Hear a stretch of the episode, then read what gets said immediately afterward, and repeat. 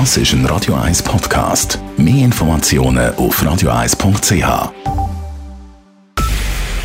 Es ist 9 Uhr. Radio 1, der Tag in 3 Minuten. Mit der Elena Wagen. Streit um die Geschäftsmieten während des Shutdowns gab es in Zürich heute ein wegweisendes Urteil. Das Bezirksgericht Zürich hat eine Immobilienfirma abblitzen lassen, die einen Wirt betreiben wollte, der nicht die volle Miete für die Zeit der Schließung bezahlen wollte. Es handelt sich beim Wirt um den Gastro Zürich-Präsidenten Urs Pfäffli, der die bekannte News Bar und das Restaurant Au Gratin am Zürcher Bahnhofplatz führte. Das heutige Urteil über seinen Geschäftsmietenstreit sei bedeutend für die gesamte Gastrobranche, sagt Pfäffli. Es ist für ganz, ganz viele Wirte, die wirklich Probleme haben, mit der Kommunikation mit den Hausbesitzern, ist es einfach schon ein, ein Hinweis auch, dass es langsam sollte passieren auf Augenhöhe und nicht immer so, wie es bis jetzt war, der Hausbesitzer befiehlt und der Mieter hat zu folgen. Argumentativ stützte sich das Zürcher Bezirksgericht auf ein Bundesgerichtsurteil aus dem Jahr 1922. Dieses gewährte einem Pächter eine Reduktion des Mietzinses, weil ihm wegen des Ausbruchs des Ersten Weltkriegs die Gäste weggeblieben sind. Die Kundgebung Marsch fürs Leben darf dieses Jahr in Zürich wieder stattfinden. Der Zürcher Stadthalter hat die Beschwerde des Vereins Marsch fürs Leben gut geheißen und erlaubt den Abtreibungsgegner neben einer Platzkundgebung im September nun auch explizit einen sogenannten Lebensrechtsmarsch durch die Stadt. Dies sei zwar erfreulich, heißt es von SVP-Gemeinderat Stefan Iten.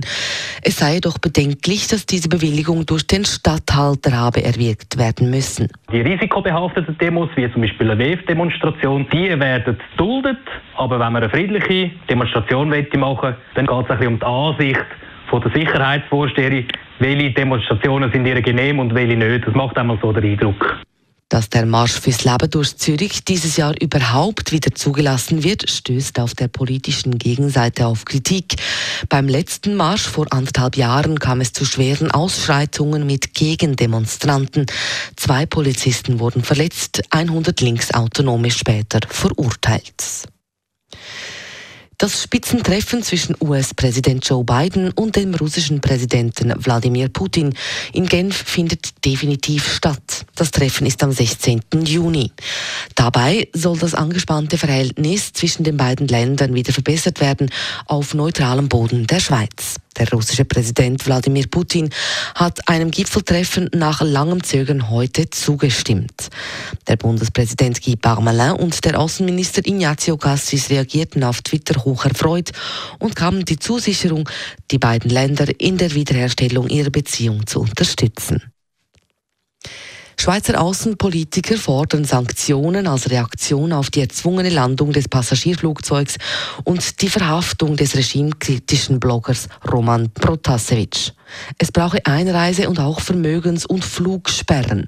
Es müsse die Regierung treffen und nicht die Bevölkerung, sagt etwa FDP-Nationalrätin Christa Markwalder. Was die Regierung in Belarus um Machthaber Lukaschenko dargeboten hätten, sei nicht akzeptabel. Zumindest bei den Sanktionen, welche die EU nun verhängt hatte, müsse auch die Schweiz mitziehen, so die Forderung. Radio 1 Wetter.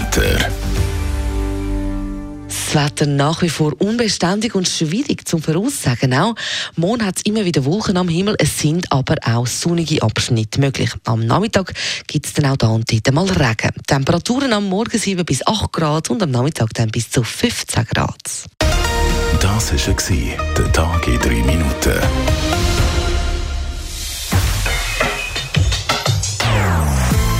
Non-Stop Music auf Radio 1. Besten Songs von allen Zeiten. Non-stop. Radio 1.